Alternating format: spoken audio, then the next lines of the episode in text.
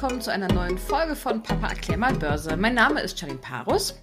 Und mein Name ist Carsten Müller. Ich bin Finanzjournalist und der Papa von Charlene. Ja, und weil an den Börsen immer so viel passiert, treffen wir uns hier im Podcast, um über das aktuelle Geschehen zu sprechen. Und wir sind mittlerweile im September angelangt, hatten äh, wieder eine etwas längere Pause eingelegt. Ähm, aber es ist in der Zwischenzeit einiges passiert. Wenn man sich mal das Geschehen so ein bisschen genauer betrachtet, macht der September seinem Namen doch schon wieder alle Ehre als schlechtester Börsenmonat. Die Stimmung an der Börse ist denkbar schlecht und die Indizes und Aktien fallen immer weiter in die Tiefe. Ähm, lass uns mal so ein bisschen zusammenzählen, äh, was wir gerade alles für Unsicherheiten am Markt haben. Wir haben auf der einen Seite den Krisenherd in der Ukraine weiterhin. Wir haben das große Fragezeichen, das hinter der zukünftigen Energieversorgung Europas steht. Wir haben immer noch eine galoppierende Inflation. Die Notenbanken, die versuchen hier mit aller Macht zwar dagegen zu wirken, aber so ganz kriegen sie es anscheinend noch nicht im Griff. Und wir haben nach wie vor die alten Probleme mit den Lieferketten. Ja, hört sich jetzt erstmal mega viel an und irgendwie gefühlt kriegt man da gar keinen Anfang und gar kein Ende bei dieser ganzen Situation. Aber vielleicht kannst du einen Lichtblick sehen oder vielleicht doch nicht? Naja, Entschuldigung. Also es ist wirklich in der jetzigen Zeit echt schwer, Lichtblicke zu sehen. Äh, du hast ja gerade schon ein paar äh, Sachen angesprochen. Ich würde einfach mal sagen, gehen wir die mal so ein bisschen der Reihe nach äh, lang. Äh, ja, Ukraine ist natürlich immer noch äh, ganz schwierig einzuschätzen. Wir hatten jetzt äh, eine Gegenoffensive der Ukraine. Jetzt hat äh, Russland beziehungsweise Putin äh, die Annexion der besetzten Gebiete verkündet. Wir haben die Anschläge auf Nord Stream 1 und Nord Stream 2, wo jeder sich natürlich immer noch fragt, wer war es denn gewesen? Äh, ich möchte jetzt hier nicht einsteigen in irgendwelche Verschwörungstheorien oder überhaupt generell Spekulationen. Äh, äh, Natürlich weisen die einen alle nach Russland, die anderen weisen alle nach Washington. Äh, ich glaube, so richtig am Ende rauskriegen wird, wird man es nicht. Es wird einfach nur die Fronten ziemlich verhärten. Äh, mhm. Die Ukraine hat jetzt äh, so einen Schnellantrag auf Mitgliedschaft in der NATO gestellt. Sollte die NATO dem zustimmen, wird es die Sache natürlich noch mal verschlimmern, noch mal verhärten.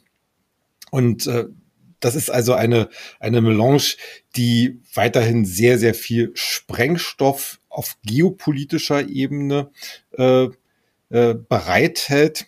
Daraus abgeleitet natürlich dann die Turbulenzen weiterhin an den Energiemärkten. Wir haben ja äh, hier auch verschiedene Ebenen. Äh, zum einen natürlich äh, die Gasfrage, wo, wo sich ja Deutschland äh, in den letzten Monaten so ungeschickt, quasi auch strategisch ungeschickt verhalten hat, äh, dass wir ja jetzt hier extrem explodierende Gas- und Energiestrompreise hatten und haben, äh, wo jetzt mit Steuergeldern versucht wird, gegenzuhalten. Auf der anderen Seite äh, die Steuerzahler durch die Gasumlage oder ob sie nun kommt oder nicht, äh, das, da blickt ja momentan ja inzwischen gar keiner mehr richtig durch.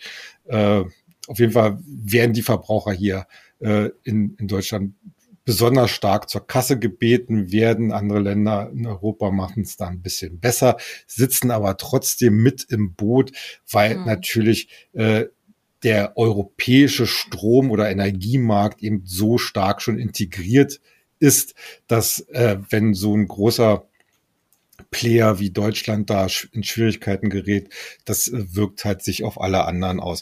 Äh, was hattest du noch? Genau, Inflation in Deutschland im letzten Monat 10,9 Prozent zum, Vor, äh, zum Vorjahreszeitraum. Ja, äh, ich glaube, also ich möchte mich jetzt nicht zu weit aus dem Fenster lehnen, aber ich glaube, das ist seit den 50er Jahren die höchste Inflationsrate, die hier in Deutschland gemessen wird. Und wir haben natürlich in einzelnen Bereichen äh, wesentlich höhere Steigerungsraten, Nahrungsmittel, Energie etc.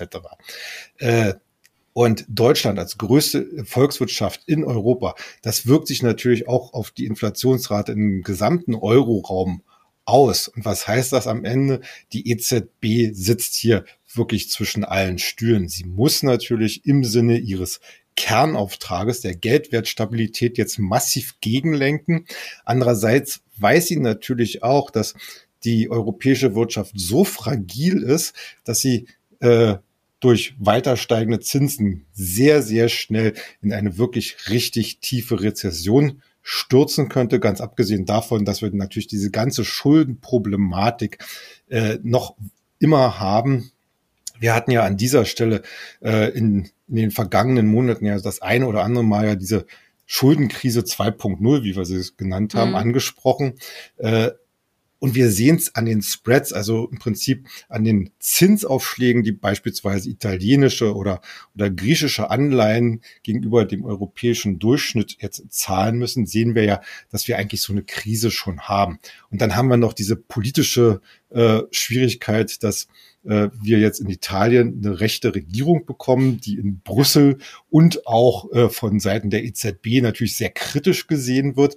Ähm, man will eigentlich Richtung Rom drohen, dass die sich sozusagen an, am Riemen reißen und jetzt hier nicht querschießen. Andererseits weiß man, man kann auch Italien nicht vom Geldhahn abklemmen, weil dann haben wir nämlich äh, eine, eine wirkliche Katastrophe in der gesamten Eurozone. Wenn Italien ausfallen würde oder da die äh, Risikoprämien nach oben schießen würde. Ich meine, Italien ist, glaube ich, die dritt- oder viertgrößte äh, Wirtschaftskraft in der Eurozone. Ja? Also das ist eine, äh, also das bringt einem fast schon um den Schlaf. so, und was hast du noch gehabt? Genau, Notenbanken äh, versuchen natürlich dagegen zu stemmen. Die EZB wird höchstwahrscheinlich jetzt im Oktober nochmal um 75 Basispunkte den Zins erhöhen, wird dann wahrscheinlich versuchen, äh, dem beim nächsten Mal 50 Basispunkte und dann nochmal 25. Also wir haben hier dann äh, wahrscheinlich äh, in den nächsten drei Monaten äh, den gleichen äh, Umfang an Zinserhöhungen wie auch in Amerika. Äh, das Problem ist, die Zinsdifferenz zwischen Dollar und Euro wird weiterhin sehr hoch bleiben, weil sie eigentlich müsste Europa stärker erhöhen, um diese Zinsdifferenz zu verringern. Da sie es nicht tut, äh, wird der Euro schwach bleiben. Äh, das hilft vielleicht auf der einen Seite den deutschen oder beziehungsweise den europäischen Exportwerten, aber andererseits importieren wir halt über die Rohstoff äh, extrem hohe Inflation. Das heißt, wir werden in Gefahr laufen, dass wir eben über die Importpreise eben eine hohe Basisinflation bekommen. Also äh, das ist alles ein Umfeld, was natürlich den Börsen extrem zu schaffen macht. Und wir hätten noch die äh, nach wie vor schwierigen Lieferketten. Wie sieht es denn da aus? Ja, genau. Also äh, letzten Endes gibt es da zwar einige Signale der Entspannung. Aber es ist natürlich weiterhin so, dass da viel stottert, was äh, jetzt vielleicht nicht unbedingt aus, aus den, aus den äh, produktionstechnischen äh, äh Aspekten herkommt, sondern eben vor allen Dingen auch aus diesen geopolitischen Spannungen. Ähm, natürlich haben wir immer noch China, die immer noch an ihrer Null-Covid-Strategie äh, festhalten. Wir hatten in den letzten Wochen wieder mal äh, in einzelnen Wirtschaftsbereichen oder Wirtschafts, äh, äh, na, äh, Wirtschaftszonen äh, hatten wir wieder Teil oder ganze Lockdowns. Also das hakt immer noch an allen Ecken und Enden. Und äh, das bringt natürlich die Unternehmen in eine extrem schwierige Situation. Denn äh, wenn man sagt, okay, wir haben äh, generell Probleme in den Lieferketten, dann können die Unternehmen darauf reagieren, indem sie frühzeitig versuchen, äh, also im Prinzip die Lieferungen äh, deutlich nach, zeitlich deutlich nach vorne zu verlagern. Aber das Problem ist, dass es hier keine Kontinuität in den Problemen gibt. Und das ist, das ist eigentlich das Problem. Äh, wenn, wenn alles nach hinten verlagert werden würde, da könnten sich die Unternehmen einstellen, aber die einen Monat ist das so, den anderen Monat mhm. läuft es wieder ein bisschen besser, dann läuft es wieder ein bisschen schlechter. Und da kannst du als Warenwirtschaftler eigentlich gar nicht wirklich richtig drauf reagieren. Und äh, das werden wir nachher auch noch bei den einzelnen Werten sehen. Äh, das schafft halt wirklich extreme Mehrkosten für viele Unternehmen. Wenn man sich jetzt diese ganzen nicht so guten Szenarien anschaut, ähm, was lernen wir denn daraus ähm, für den Aktienmarkt oder beziehungsweise was können wir davon ableiten? Ja, ja, also das ist halt relativ äh, schwierig jetzt äh, zu prognostizieren, wo es eigentlich am Ende hingeht. Äh, wir haben äh, gerade die, dieser Tage, da zitiere ich jetzt mal einen Wirtschaftswissenschaftler namens Nuriel Rubini. Der ist relativ bekannt dadurch, dass er äh, ein paar Jahre vorher schon den Zusammenbruch des amerikanischen Immobilienmarktes äh, prognostiziert hatte, dass er darauf verwies, dass durch eine Pandemie es auch zu äh, einem Markteinbruch kommen könnte.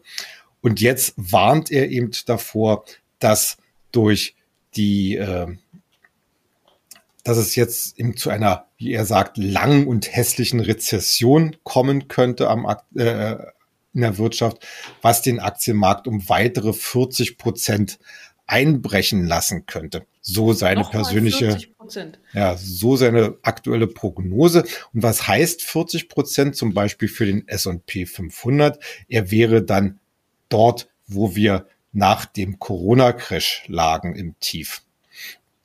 Das ist natürlich schon eine bittere Erkenntnis. Äh, allerdings würde ich jetzt da schon mal ein bisschen äh, einen kleinen positiven Aspekt reinbringen. Denn einerseits haben wir natürlich durch die Bewertungskorrekturen in den vergangenen Monaten ein, in vielen Aktien ein Niveau äh, erreicht, was ich, ich sag mal wirklich so billig bis spottbillig ist angesichts der immer noch vorhandenen Wachstumsperspektiven. Äh, wenn man sich mal vorstellt, eine VW, um jetzt äh, den äh, größten Autohersteller der Welt oder fast größten Autohersteller der Welt äh, heranzuziehen. Der hat, glaube ich, jetzt ein KGV von vier für dieses Jahr. Das ist, äh, das ist einfach äh, lächerlich. Äh, und es gibt viele, viele andere Werte, die genau in diese gleiche Kerbe schlagen. Also äh, wir sind eigentlich eher der Meinung, dass wir uns relativ stark am Tiefpunkt äh, äh, orientieren oder be beziehungsweise herangearbeitet haben. Äh, mhm. Äh, wenn man sich mal die Entwicklung der letzten Tage an Dow, im Dow Jones, also vor allem im amerikanischen Markt anguckt, sieht alles so nach so einem finalen Sell-off aus, der vielleicht noch mal für den Dow Jones noch mal 1000 Punkte vielleicht bedeuten könnte. Äh, aber äh, also ich also ich sehe die 40 Prozent jetzt eher nicht, aber natürlich äh, reicht es, dieses Risiko, was derzeit im Markt ist, reicht eigentlich dafür, dass man sagt, okay, ich kann hier noch nicht großartig wieder einsteigen, sondern wirklich nur sehr temporär und sehr punktuell. Aber wir wissen natürlich aus der Erfahrung der letzten 20, 30, 40, 50 Jahre, der Aktienmarkt äh, hat seinen eigenen Mechanismus. Und wenn klar ist, dass wir eine Rezession, also eine richtige, also nicht nur eine technische Rezession mhm. bekommen, sondern eine richtige, einen richtigen Wirtschaftsabschwung bekommen. Äh, und wir sehen das zu Anfang auch in den Zahlen. Dann wird der Markt anfangen, sich zu fragen, na, wie lange kann denn das jetzt passieren? Und wenn, wenn die Antwort darauf lautet, naja, halbes Jahr, dreiviertel Jahr, vielleicht auch ein Jahr, dann wird er anfangen zu schauen, okay, wo können denn vielleicht die Profiteure davon äh, dabei sein? Und mhm. das spricht dann meistens dafür, dass es zu einer Stabilisierung im Markt kommt und dann anfangen, bestimmte Sektoren auch wieder zuzulegen. Ja. Kommen wir mal als nächstes zu den Einzelwerten der heutigen Sendung. Und zwar haben wir mhm. da mitgebracht Apple, Nike. Ähm, es wird aber auch um Porsche gehen und wir haben auch noch Biogen mit dabei. Ähm, starten wir als erstes mal mit Apple. Den ging es in den letzten Tagen, ja, ich würde mal sagen, nicht so gut. Ähm, ganz schöne Turbulenzen waren dort in der Aktie. Und ähm, ja, Frage. Kommt das durchs neue iPhone? Weil eigentlich sollte doch vielleicht nach der Vorstellung wieder ein bisschen was nach oben gehen. Hat das damit was zu tun oder ja. vielleicht nicht? Also jein, würde ich dazu sagen. Ne? Äh, erstens äh, hat Apple mit, äh, mit der Nachricht enttäuscht, äh, also besser, es gab die Nachricht, dass Apple seine Zulieferer angewiesen hat, quasi den bestehenden Produktionsplan äh, weiterzuführen. Äh, das heißt, letzten Endes, äh, der Markt hatte so ein bisschen darauf gehofft, dass äh, die Nachfrage aufgestockt wird. Äh, aber dem ist halt irgendwie nicht so und deswegen, äh, also ich glaube, die haben, äh, weiß ich jetzt gar nicht, 90 Millionen äh, Smartphones oder so, glaube ich, äh, als, als Verkaufsziel angegeben. Und da hatten manche halt gehofft, dass da äh, von den Signalen einer richtig starken Nachfrage eben da auch die Produktionskapazitäten beziehungsweise äh, Produktionsziele äh, angehoben werden. Äh, das zweite Thema war die Fragestellung, äh, wo wird denn äh, Apple in Zukunft produzieren? Momentan mhm. passiert das ja zum großen Teil in China. Und wir wissen um die globalen äh, Zerwürfnisse und ja. deswegen orientiert sich auch Apple vom Produktionsstandort her woanders hin. Und derzeitiger äh, Zielort ist Indien. Da hat man auch schon Produktion, allerdings äh, von eher älteren Geräten, die halt in den Emerging Markets aber immer noch sehr, sehr gut laufen. Mhm. Ähm, und da hatte man eigentlich gehofft, dass Indien an, äh, dass Apple ankündigt, dass man auch die äh, Produktion des äh, iPhone 14 äh, verstärkt nach Indien auslagert, um sich halt von den chinesischen Kapazitäten unabhängiger zu machen. Offenbar trifft das auf größere Schwierigkeiten, als man vielleicht gedacht hat. Auf jeden Fall hat Apple äh, verkündet, dass man da jetzt nicht die Absicht hat, jetzt äh, größere Veränderungen in seinen äh, Produktionsstrategien zu fahren. Und das hat äh, letzten Endes für Enttäuschung am Markt gesorgt und die Aktie ist runtergekracht. Allerdings muss ich natürlich auch sagen, äh, es ist, es ist eigentlich wie es ist.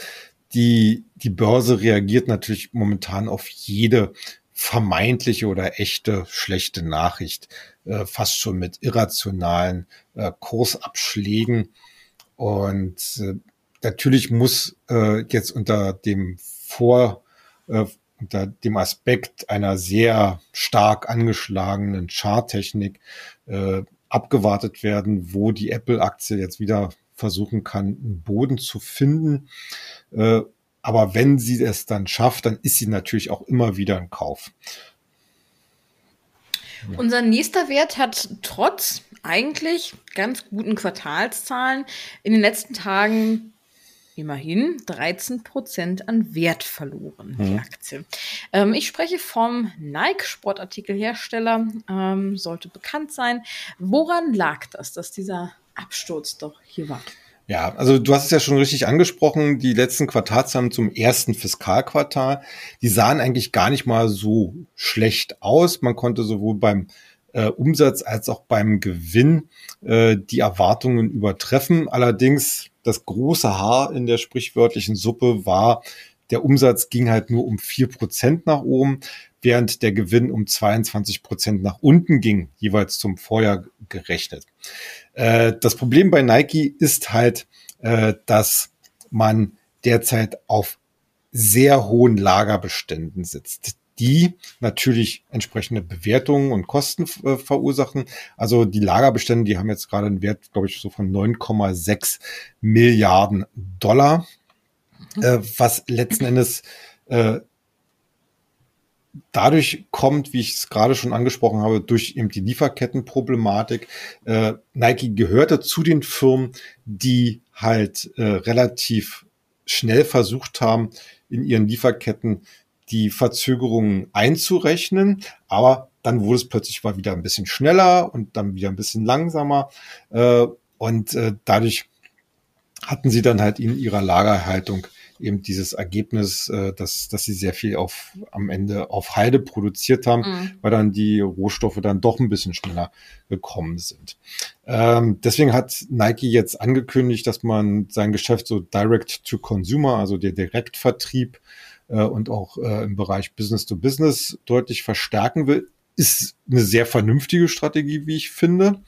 Äh, hat ja auch in den letzten Jahren äh, an Bedeutung gewonnen und ist natürlich durch die Umgehung des äh, Handels äh, auch äh, wesentlich margenträchtiger, als wenn man halt, wie gesagt, über den Handel äh, ganz normal geht. Aber das sind halt alles so Sachen, die brauchen letzten Endes auch wieder Zeit, bis sie implementiert werden können, bis sie äh, am, am Ende äh, die entsprechenden Ergebnisse zeigen. Und äh, natürlich war es jetzt dann nicht nur Nike, die dann entsprechend eingebüßt haben, sondern auch andere Aktien wie Adidas oder ähm, gibt es da noch, äh, fällt mir jetzt gerade nicht ein, aber ist ja egal. Ähm, also Sportartikelhersteller momentan wieder unter Druck.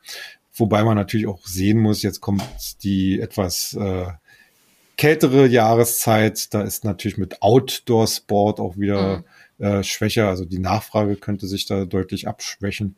Und das ist natürlich ein Umfeld, äh, was der Aktie überhaupt nicht bekommt. Aber auch hier gilt, äh, Nike hat halt wirklich, äh, ist ein grundsolider Wert. Äh, die haben natürlich aktuell so ein bisschen Probleme auch in China. China ist ein ganz wichtiger Absatzmarkt für sie. Äh, da, da stottert's, aber ich glaube auch, dass sie das äh, tendenziell in den Griff bekommen können, wenn sie jetzt äh, ihren Direktvertrieb auch äh, stärken, äh, glaube ich, sehen wir da im nächsten Jahr hier auch wieder deutlich bessere Zahlen. Also Nike ist für mich eigentlich immer ein Wert, den man auf jeden Fall auf mögliche, äh, ja, ich sag mal so Abstauberlimits äh, beobachten sollte. Aber auch hier, wie gesagt, gilt erstmal die Charttechnik, muss sich da erstmal wieder stabilisieren. Mhm. Beim nächsten Wert haben wir doch einen etwas positiveren Blick, nämlich bei Biogen oder Biogen, ich weiß jetzt nicht ganz, wie Biogen, ja. Bi Biogen. Ja, genau, ist amerikanischer, ne? Okay, ähm, genau, da ging die Aktie nämlich 40 Prozent nach oben. Ähm, ja, ganz anders als bei unseren beiden vorherigen Werten. Das soll wohl damit zu tun haben, dass sie ein neues Alzheimer-Medikament äh, ja, entwickelt haben, wo jetzt natürlich die Hoffnungen groß sind. Ähm, was hältst du von dieser Aktie? Ja, also Alzheimer ist ja eine der großen, ja fast schon Zivilisationskrankheiten, wenn man sich die Fallzahlen anguckt, die immer noch nicht äh, richtig äh, therapiert werden können. Und äh, da forschen ganz viele Unternehmen dran, nicht nur Biogen, sondern auch zum Beispiel Eli Lilly oder, oder Roche. Und auf jeden Fall hat äh, Biogen jetzt mit seinem japanischen Partner Eisei äh, melden können, dass in einer klinischen Studie bei Alzheimer-Patienten im frühen Stadium das äh, zur Überprüfung genutzte Wirkstoff oder Medikament dessen Namen ich jetzt nicht aussprechen kann, äh, eben sehr gute Ergebnisse gezeigt hat. Äh, bei Alzheimer ist es ja letzten Endes so, äh, da wird ja vermutet, dass durch Eiweißablagerungen äh, etc. die äh, die entsprechenden äh, äh, Nervenbahnen belastet werden, um das mal ganz grob mhm. äh, darzustellen. Und äh, dieses Medikament soll das halt äh, entsprechend äh, äh, verhindern können. Auf jeden Fall waren die Ergebnisse wohl so vielversprechend, dass beide Firmen auch gesagt haben, dass sie auf absehbare Zeit letzten Endes jetzt auch äh, daran arbeiten werden, einen Zulassungsantrag zu stellen. Äh, das heißt am Ende, dass man in den klinischen Testphasen jetzt schon so weit fortgeschritten ist, dass auch in den nächsten, ich sag mal so ein, zwei Jahren äh, vielleicht sogar mit einer Zulassung dann entsprechend zu rechnen ist. Und äh, wie ich ja eingangs schon gesagt habe, Alzheimer, da gibt es halt noch kein wirkliches, keine wirkliche zielgenaue Therapie. Und das heißt am Ende, dass Biogen äh, und Eisei als First Mover, wie man ja immer so mhm. schön sagt, äh, natürlich äh, in der Lage wären, hier einen ganz signifikanten Marktanteil erstmal äh, sich zu sichern, äh, dass die anderen äh, Pharma- und äh, Biotech-Firmen, die daran arbeiten, sicherlich auch nachziehen könnten, sehr bald, unbesehen. Aber der Markt, gerade für Alzheimer, wie gesagt, das ist, es ist noch ein fast untherapierbarer Bereich. Und äh, da ist halt relativ viel Potenzial darin. Äh, und äh, das äh, ist schon nicht nur von, von gesundheitlicher äh, Sicht aus äh, sehr erfreulich, sondern natürlich auch für die äh, entsprechenden Umsatz- und Gewinnerwartungen für die mhm. beteiligten Unternehmen. Ich weiß nicht, ob es gleich 40 Prozent jetzt bei Biogen äh, hätten sein müssen. Ähm, in den letzten Tagen hat ja der Kurs wieder ein bisschen abgegeben. Äh, der wird sich sicherlich da auch noch mal äh, in, in den nächsten Monaten wieder etwas beruhigen. Aber natürlich zeigt das die Innovationskraft dieses Unternehmens und Biogen gehört für mich persönlich im Biotech-Bereich eigentlich vor allen Dingen auch durch seine Alzheimer-Forschung nach wie vor eher zu den Favoriten. Und zum Schluss werfen wir noch einen Blick nach Deutschland. Da hatte nämlich diese Woche die Porsche AG ihren Börsenstart. Wie fiel dieser denn aus? Ja, eigentlich sehr hervorragend, muss man sagen. Äh, die Aktie kam mit 82,50 Euro an den Markt, damit am oberen Ende der äh, zuvor festgelegten Bookbuilding-Spanne, also in der Spanne, äh, in der man äh, die Aktien zeichnen konnte. Ein bisschen ärgerlich, vor allen Dingen für Kleinaktionäre. Also kaum ein Kleinaktionär hat Stücke bekommen. Ich selber habe auch versucht zu zeichnen, aber bin da leer ausgegangen und mhm. kenne auch noch ein paar andere, die es versucht haben, auch nichts bekommen haben. Also da ging der Großteil dann sicherlich an institutionelle Investoren. Es wurden ja insgesamt äh, nur 25 Prozent der Vorzugsaktien platziert. Äh, der Rest äh, landet bei der Volkswagen AG beziehungsweise dann bei der Porsche SE, die sich äh, je, nach verschiedenen Prozentsätzen halt äh, die, die Vorzugsaktien und die Stammaktien aufteilen. Also als Kleinaktionär, da ist man vielleicht auch gar nicht ganz so böse, äh, hätte man da in dem Unternehmen so und so nichts zu sagen. Ähm, aber dennoch äh, ist es ein super interessanter Wert. Die haben jetzt eine Bewertung von 75 Milliarden Euro. Damit sind sie zweitwertvollste Autoaktie nach Volkswagen selbst im mhm. deutschen Markt, also noch mehr als Daimler und noch mehr als BMW.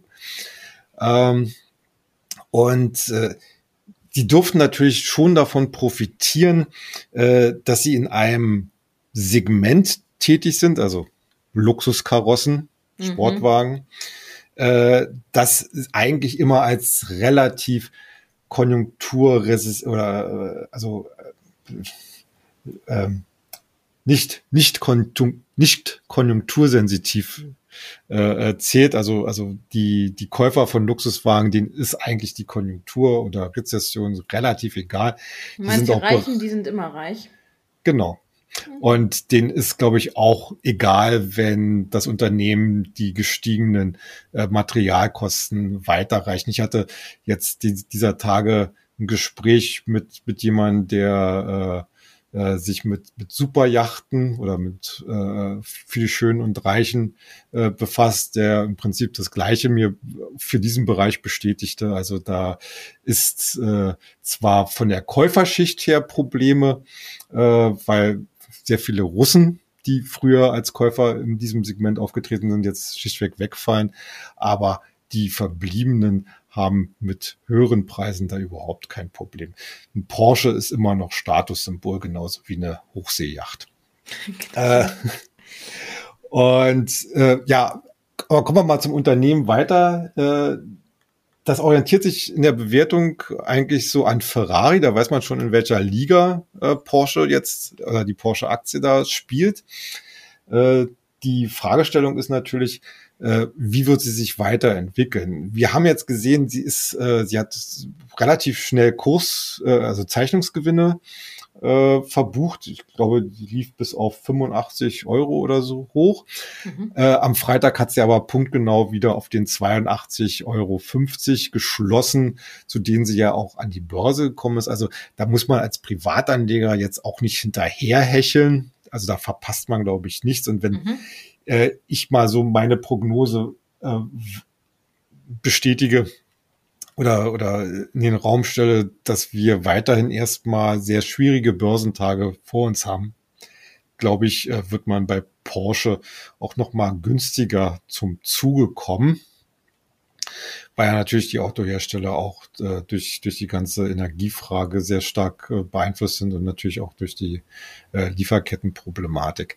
Ähm, also ich würde Porsche auf jeden Fall auf die Watchlist setzen, weil es ein sehr hoch profitables Geschäft ist äh, und langfristig äh, auch für die Anleger, äh, obwohl sie nichts zu sagen haben werden in dem Unternehmen, äh, aber trotzdem für die Anleger ein gutes Geschäft sein könnte. Äh, aktuell würde ich aber erstmal warten, bis sich der Aktienkurs auf eine gewisse Basis einpendelt. Also ich persönlich würde jetzt mal so um die 80, 79 Euro äh, spekulieren, wo man dann vielleicht mal so erste Stücke dann einsammeln könnte. Okay, das heißt also, wenn ihr mal sagen möchtet, ihr habt einen Porsche, dann könnt ihr jetzt für knapp 80 Euro, 82,50 Euro euch vielleicht doch noch eine Aktie kaufen. Und ja. dann könnt ihr immer sagen, ihr habt einen Porsche. genau, in diesem Sinne ähm, sind wir auch schon wieder am Ende unserer heutigen ähm, Folge angekommen. Ich hoffe, ähm, ihr hattet Spaß dabei und ähm, wir hören uns dann beim nächsten Mal. Bleibt wie immer erfolgreich. Macht's gut. Tschüss.